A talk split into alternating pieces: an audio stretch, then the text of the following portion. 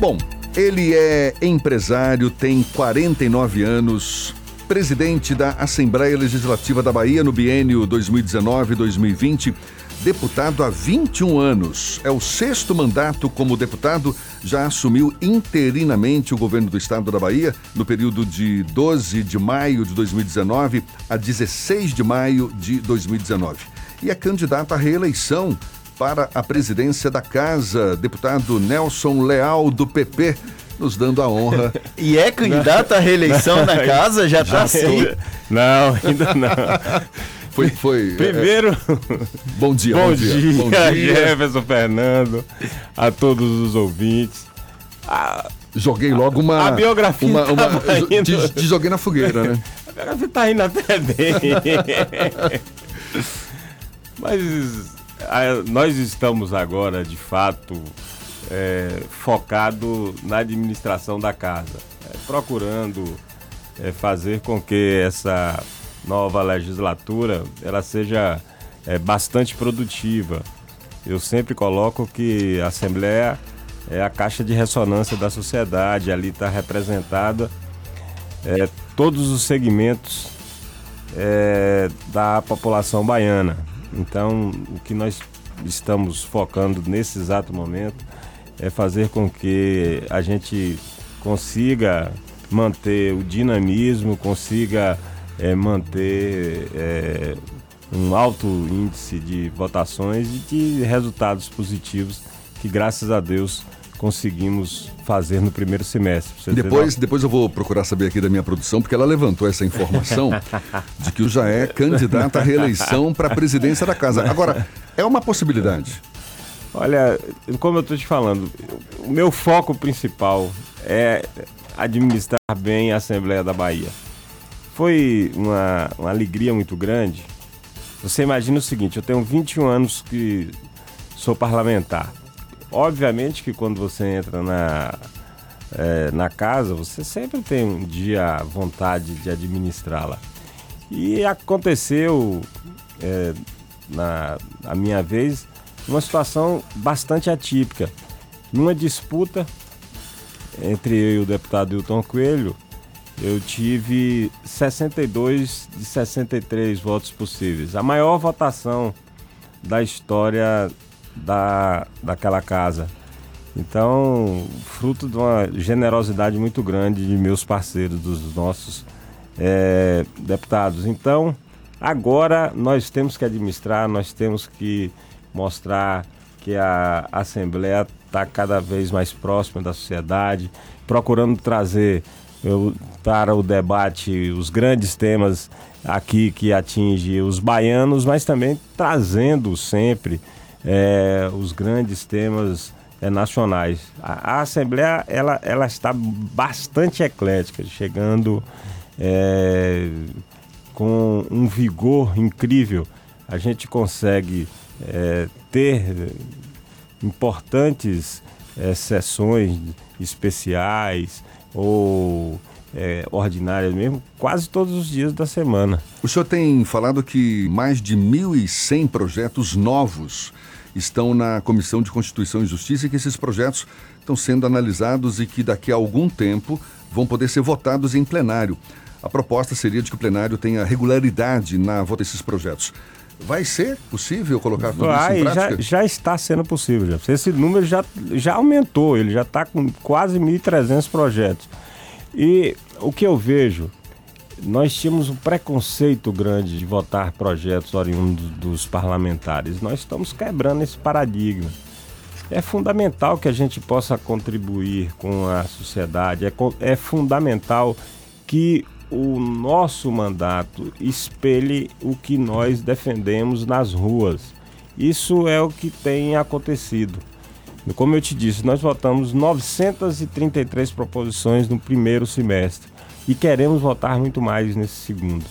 Sei que é fundamental nós termos uma relação de harmonia, de respeito com os outros poderes, sempre é, temos boa vontade, qualquer é, projeto é, oriundo do Executivo, do Judiciário, do Ministério Público, é, da Defensoria Pública, nós temos o maior prazer de dar celeridade, de votar com rapidez, mas nós precisamos também, Fernando, dar é, o carinho e a importância devida aos projetos dos deputados. E é isso que nós estamos fazendo. Na semana que vem nós vamos fazer um mutirão. Quero ver se a gente vota no mínimo 100, 120 projetos na próxima terça-feira. Isso o é uma Fernando queixa uma regular dos deputados, né, com relação à aprovação de projetos. Isso desde o mandato de Marcelo Nilo, que ficou quase mais de 10 anos na casa. E aí agora está efetivamente, o senhor tá, tem conseguido levar à votação projetos de deputados. Mas no, na segunda-feira nós publicamos lá no Bahia Notícias uma crítica do deputado estadual Paulo Câmara sobre a informatização do processo legislativo, porque alguns deputados acabam apresentando projetos já similares por conta da ausência de um processo de pesquisa. Como é que está? O senhor pretende fazer algum projeto nesse sentido? Nós já estamos, nós já estamos agora é, comprando um programa, é, a área de TI já está autorizada, que ele vai a pensar todos os projetos que versam sobre um determinado assunto para não correr é, em paralelo cinco, seis projetos que falam sobre o mesmo tema. Então eles agora vão ser apensados e vai ter mais facilidade também é, em, para pesquisa, porque muitas vezes é, o parlamentar ele não é por descuido. Muitas vezes você tem dificuldade é, de na hora de pesquisar, de fazer é, uma análise até profunda é, para ver se tem algum projeto de lei já que fala sobre determinado assunto. Você não encontra, mas a realidade é que já tem alguma coisa tramitando lá na casa. A gente volta a conversar com o deputado Nelson Leal, presidente da Assembleia Legislativa da Bahia, que vinha falando desse empenho, desse esforço de colocar em prática, colocar em votação, melhor dizendo, projetos de autoria dos próprios deputados. Ontem foi aprovado um projeto de autoria do Executivo, do não é verdade? o projeto que altera salário de servidores estaduais. Deputados da Assembleia aprovaram por unanimidade projeto de lei que altera o salário de servidores estaduais de níveis médio e técnico. E o objetivo é de que nenhum servidor receba menos que um salário mínimo. É o mínimo também que se pode oferecer para eles, não é? É, você está colocando uma coisa interessante, por unanimidade. E sabe por que isso está acontecendo, Fernando? Porque nós é, estamos dando muito dinamismo nas comissões.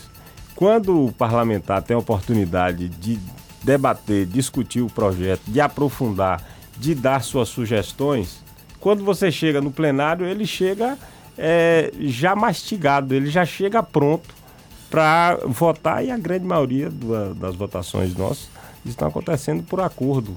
É, são votações consensuais demonstrando até um amadurecimento que a casa está tendo, né? Eu acho que é fundamental a gente ter um parlamento forte. O parlamento forte é sinônimo de uma democracia sólida e consolidada, né? É, o respeito entre os poderes é algo fundamental. E o executivo aqui sempre foi mais forte do que o legislativo, pelo menos ao longo dos últimos anos, não é não? Eu acho que todos os poderes são fortes. A, a democracia é necessário que tenha legislativo é, bastante atuante, a, a, o judiciário e o executivo. Eles têm que estar de forma bastante é, harmônica, porque senão a gente não consegue manter. É que durante algum tempo a gente ouviu críticas que o legislativo baiano era quase que a casa do amém. Isso vem de 20 anos para cá, desde a época do carlismo. O senhor discorda desse posicionamento? Não, eu, eu acho que, veja só, com o passar dos anos, nós é, cada vez mais temos uma, uma, atitude de nos impor como força, é, principalmente é, das urnas, uma força que é fundamental e importante. Eu acho que hoje o legislativo é, baiano ele tem a autonomia necessária para tomar as decisões é, que são importantes é, para nós respeitarmos a sociedade. Eu não vejo como um puxadinho, não. Eu vejo como um poder altivo e que se respeita, mas também convive bem com todos. Deputado, quais temas o senhor avalia como mais polêmicos que devam, que devem ser discutidos pelos próximos dias? Falo tanto em nível estadual como nível nacional. Hoje a gente está aí vendo a, a, importância do debate em torno da reforma da Previdência. Eu sei que o senhor também defende essa reforma, acha que existe de fato um déficit previdenciário que atinge de forma muito dura os caixas do governo federal, também dos estados, e existe a PEC paralela que o senador Otto Alencar, conversando conosco aqui, chamou de PEC da balela porque acredita que deveria ter sido, na verdade, incluída no texto original. Com essa, é a proposta da, de, de, inclusão dos estados e municípios. Qual é a sua posição? Olha, primeiro, eu, eu, semana passada eu estava em Brasília é, com a senadora Simone Tebet, que é a presidente da CCJ, com o senador é, Tasso Gereissati e com o presidente do Congresso, Davi Alcolumbre dizendo que é fundamental, não que as, as assembleias do Brasil tenham dificuldade de debater esse tema. Eu acho que nós estamos passando por uma crise, uma crise multifacetada, uma, uma crise econômica, política, institucional. E está na hora de nós criarmos um ambiente no Brasil para que a gente possa voltar a crescer. Nós não podemos viver com esse contingente de quase 13 milhões de desempregados. É a reforma da Previdência é necessário, não devia ter tido essa. Como é que você faz uma, uma reforma que não inclui estados e municípios? Aqui na Bahia, por exemplo, nós pagamos 4,7 bilhões de reais para é, suprir o déficit previdenciário. Você imagina 4,7 bilhões sendo investido em saúde, educação, em infraestrutura, quanto a, é, é, que estaria melhor a vida de todos os baianos. Então nós, eu acho que esse, essa, essa reforma da previdência, ela é fundamental para o país e é uma, uma, uma resposta que a sociedade quer mais rápida. Agora, o que nós estamos também batendo muito é numa rediscussão do Pacto Federativo. Não tem condições, Jefferson e Fernando, de manter essa estrutura com uma concentração excessiva de recursos na mão do governo federal e estados e municípios passando por uma situação de muita dificuldade. Ver que é, o estado da Bahia é hoje o, o segundo estado que mais investe no país.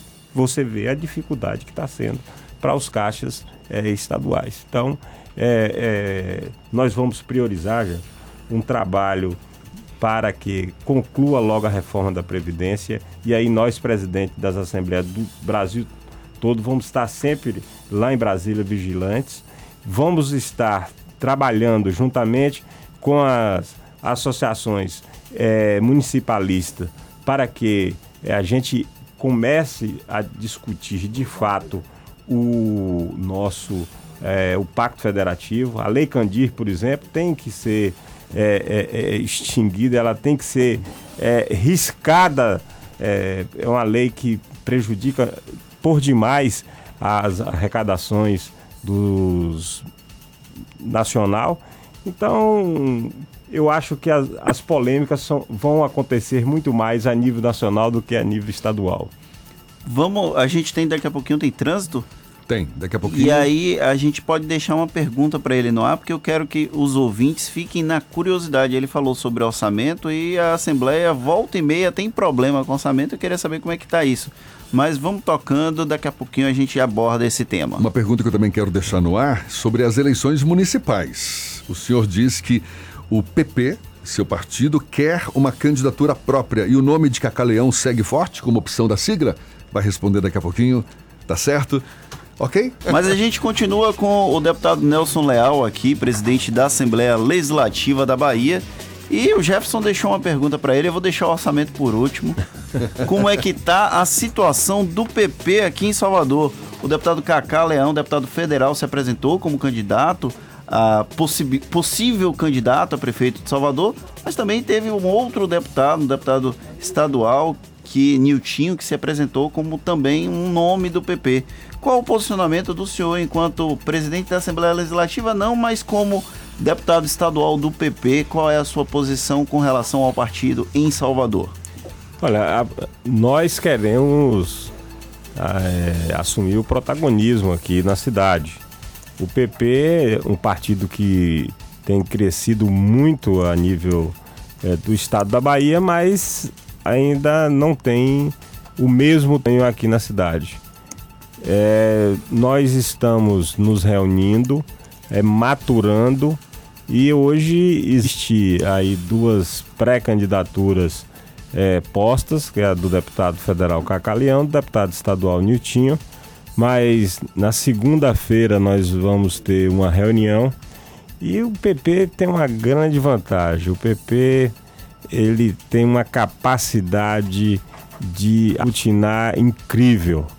Então nós não vamos ter disputa, é, certeza vai nascer um nome que seja consensual e que vai estar sendo colocado à disposição da população de Salvador para fazer esse enfrentamento da eleição de 2020. O senhor está falando em ser protagonista, ou seja, fortalecer a participação, o poder do PP, e o senhor já disse que vê com bons olhos a possibilidade do atual presidente da Câmara Municipal se juntar ao PP, se Geraldo Júnior, que é do Solidariedade, vier para o PP, vamos recebê-lo de braços abertos. Palavras com suas. Com certeza. A, a, gente, a gente sempre coloca que a, a política ela é para ela dar certo e um partido político é, crescer é preciso que venha sempre é, lideranças que são já consolidadas e o presidente da Câmara de Salvador, além de ser um grande amigo, é uma, um político de ah, que se quiser se filiar ao PP vai ser uma grande satisfação, uma grande honra. Mas tem havido conversa nesse sentido já? Teve algumas conversas. Ele tem é, conversado é, com o Leão, é, mas obviamente essa, essa é a janela para que os políticos com mandato possam fazer transferências para outros partidos, como ela é só abrirá no dia 1 de março. Então, essas conversas são naturalmente preliminares, né? Eu acho que a coisa é, vai pegar fogo depois do carnaval. O Fernando deixou uma pergunta no ar também, não é, Fernando? É, a gente tem. Vamos deixar o orçamento por último, ah, é? porque é, é o, o, ponto mais delicado da Assembleia Legislativa da Bahia. Não, não é. Mas tem uma pergunta aqui de um leitor, de um ouvinte, que ele mandou pelo YouTube. Ele está acompanhando a nossa transmissão pelo YouTube. E o Paulo Reis de Carvalho pergunta se a Assembleia pretende discutir o passivo ambiental herdado da ex-siderúrgica Cobrac. Tá na pauta da Assembleia Legislativa da Bahia discutir esse tipo de tema? Tudo está na pauta é, da Assembleia. Obviamente que ainda não me chegou nenhuma é, colocação a esse respeito, mas peça ao, ao Yuri Paulo Reis Paulo Reis que é, entre em contato conosco que nós teremos o maior prazer de de discutir, de debater. Lá é para isso mesmo. É o papel da Assembleia, é O papel né? da Assembleia é esse aí. É estar tá sempre vigilante. Nós temos o papel de legislar, mas, é, obviamente, é fundamental, sobretudo para o fortalecimento da casa e dos nossos mandatos, que todos os temas é, eles têm por obrigação de convergir lá para a Assembleia para a gente poder debater e dar soluções. É, eu agora, inclusive, viu, vamos estar lançando no ano que vem o Alba pela Bahia. É aonde nós vamos não fazer mais aquela, não é assembleia itinerante. Nós vamos fazer seminários onde nós vamos debater os temas das macro-regiões do estado. E ali, na hora que terminar, nós já iremos encaminhar todos os problemas que chegarem é, para a gente, nós vamos, é, se for municipal, vamos encaminhar para o prefeito, se for estadual, nós vamos encaminhar para o governador, se for federal, vamos mandar para os ministérios, para o governo federal e vamos acompanhar de perto o, o desenrolar das soluções. Eu acho que é uma contribuição que a gente vai dar uma contribuição positiva é, para o estado da Bahia. Eu vou pedir mais uma licença ao deputado Nelson Leal, presidente da Assembleia Legislativa, que conversa conosco. Estamos recebendo o deputado Nelson Leal, do PP, presidente da Assembleia Legislativa, conversando conosco aqui no Isso é Bahia. Vou passar a bola para Fernando. O deputado falou agora há pouco, tem pouquíssimos minutos, que orçamento não chega a ser um problema para a Assembleia. Mas tradicionalmente, quando chega no mês de outubro, novembro, a Assembleia tende a pedir suplementação para o executivo. Isso vai acontecer? Já aconteceu em 2019? Como é que está a situação fiscal e orçamentária da Assembleia? Veja só, eh, Fernando, a, a Assembleia ela sempre teve um déficit histórico orçamentário. É, sempre o orçamento chega a quem é, dos gastos realizados. Para você ter noção, o executado do, do ano passado foi 720 milhões e o orçamento nosso é 625. Essa conta não fecha. É, nós vamos solicitar complementação. Nós precisamos de, de um recurso para complementar esse orçamento. Como o Fernando falou, é uma prática recorrente. É essa, recorrente. É? Esse ano está um pouco é, majorada em função da, da implantação do plano de cargos e salário, que teve um impacto é, muito grande no orçamento da casa. Mas nós estamos tentando e colocando em prática, tentando não, nós estamos colocando em prática um plano de enxugar ao máximo é, os nossos gastos. Eu acredito que a gente vai diminuir bastante é, o, o, nosso custeio. Nós estamos procurando é, ver quais áreas que dá para dar uma enxugada e nós deveremos ter no final do ano um volume considerável de economia. A expectativa é, é de trabalhar entre 20 a 30 milhões de economia esse ano. Mas o senhor herdou uma assembleia inchada?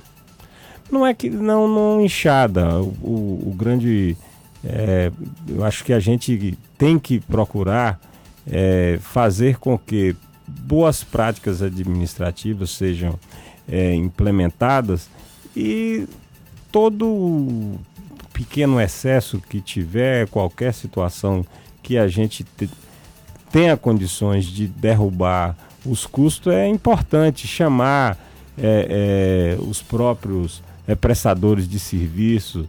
Olha, corte um pouco na carne. Se nós estamos, quando você está passando por crise, é assim numa empresa particular. Quando você está passando por uma crise, olha, eu podia ter o contrato aqui cheio, hoje eu não posso mais, eu não tenho condições de pagar. Então, diminua do seu lucro, é, faça um esforço, diminui é, o serviço que é prestado. Vamos, a gente tem que, que a, o meu lema lá é nós temos que diminuir. Mas na prática, como é que deve se dar essa economia? Corte de recursos em que áreas, por em exemplo? Em todas as áreas, Jefferson. Nós estamos tentando é, trabalhar com todas as áreas, diminuindo folha, é, diminuindo. É, porque. Vai haver demissão então? Já ocorreram algumas demissões, é, já conseguimos é, dar uma enxugada em, em alguns contratos. Eu acredito que a gente, até o final do ano, aí nós vamos estar é, dando esses números com mais precisão, mas nós deveremos é, diminuir aí por volta de 20 a 30 milhões de reais. Dá o problema é o passivo que o senhor recebeu da Assembleia? Não, o problema foi o orçamento. Né? O orçamento ele foi muito abaixo do executado. Se você executa no ano 720 é, milhões, você o orçamento deveria ser algo em torno disso. Foi 100 milhões a menos. Entendi. Né? A possibilidade de pleitear novos recursos para o governo do estado, o senhor vê isso com bons olhos ou, e, e com facilidade? O senhor tem um bom relacionamento com o governo, não é? O vice-governador João Leão, presidente do seu partido. É, nós temos uma, uma boa relação com, com o governador Rui Costa, mas é, essa questão eu acho que ela é, é, é fundamental para que a casa continue funcionando. Ela é, é necessário nós termos essa complementação orçamentária porque é, precisamos honrar com os nossos compromissos nos, de pagamento de salário, de pagamento é, de fornecedores.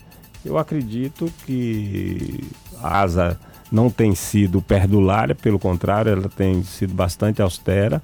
Eu acho que não vamos ter dificuldades. Sei que o volume não é pequeno, mas eu tenho é, muita. É, é, acredito muito que o, o, governador vai ver com bons olhos a, a forma que nós estamos administrando a Assembleia da Bahia. Deputado Nelson Leal, do PP, presidente da Assembleia Legislativa da Bahia, muito obrigado pela entrevista. Um abraço. Eu que agradeço. Me coloco sempre à disposição. É, é gratificante estar aqui é, com vocês. Parabéns pelo programa. E a Assembleia sempre vai estar de portas abertas. A gente quer sempre esse diálogo, esse link. Né? Com a população baiana e é sempre bom estar prestando conta do que nós estamos fazendo no nosso dia a dia. Muito obrigado, deputado Nelson Leal, que conversou com a gente aqui no Isso é Bahia.